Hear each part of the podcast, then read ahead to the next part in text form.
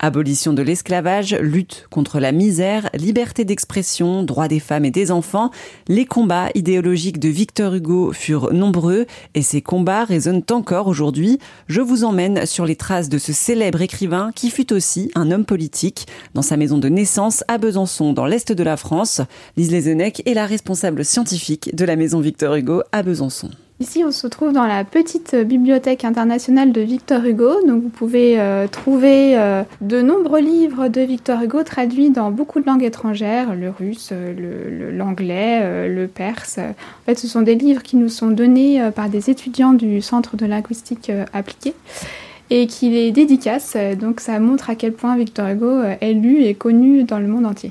Quel est son plus gros succès à travers le monde qui a le plus de ventes euh, Je ne peux pas vous donner des chiffres, mais euh, là, rien qu'en regardant euh, les titres des, des œuvres, c'est surtout Les Misérables, Notre-Dame de Paris, qui sont les best-sellers de Victor Hugo. Mais on peut voir aussi des œuvres moins connues, comme Anne Island, par exemple, ce qu'on voit, ou, ou 93 mais surtout Les Misérables et Notre-Dame de Paris. Est-ce que Victor Hugo a été censuré dans un pays? En France. il a été censuré au temps de, de Napoléon III, puisque c'était un opposant de l'empereur Napoléon III. Et donc, euh, euh, ses œuvres, euh, surtout ses œuvres pamphlétaires contre l'empereur, ont été censurées. Et puis, ses pièces de théâtre étaient, étaient interdites. on n'avait pas le droit de, de, monter les pièces de Victor Hugo à ce moment-là. Donc, entre 1851 et 1870, pour être large, jusqu'à ce que la femme de Napoléon III veuille qu'on monte Hernani. alors, je crois que c'est dans les années 1860. Donc, à ce moment-là, on n'a plus de nouveau remonter les, pièces de Victor Hugo. Qu'est-ce qui posait problème dans ces pièces? Bah, C'est surtout que c'était un opposant politique euh, de Napoléon III, donc euh, c'était plus simple d'interdire toutes les pièces de Victor Hugo. Et puis les pièces de Victor Hugo sont assez critiques par rapport au pouvoir monarchique et royal en général. donc il a été soumis aussi à la censure lorsqu'il était jeune. Il n'a pas pu montrer Marion Delorme par exemple, ou Hernani a été censuré assez vite. Le roi s'amuse aussi parce que ça mettait en cause le pouvoir royal. Donc c'est pour ça qu'il a été souvent interdit.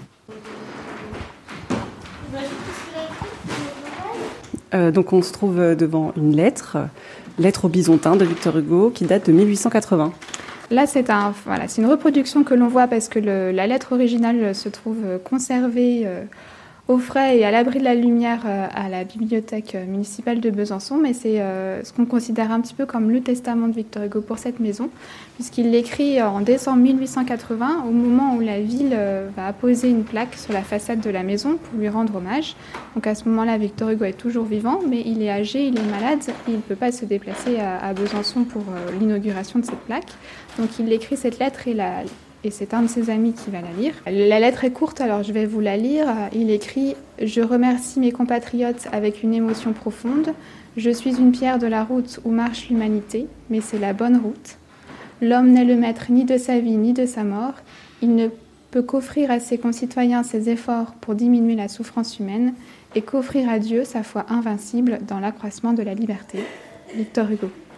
Donc dans cette lettre, il ne se présente pas du tout comme un grand écrivain euh, connu, mais plutôt comme un humaniste, une pierre de la route où marche l'humanité.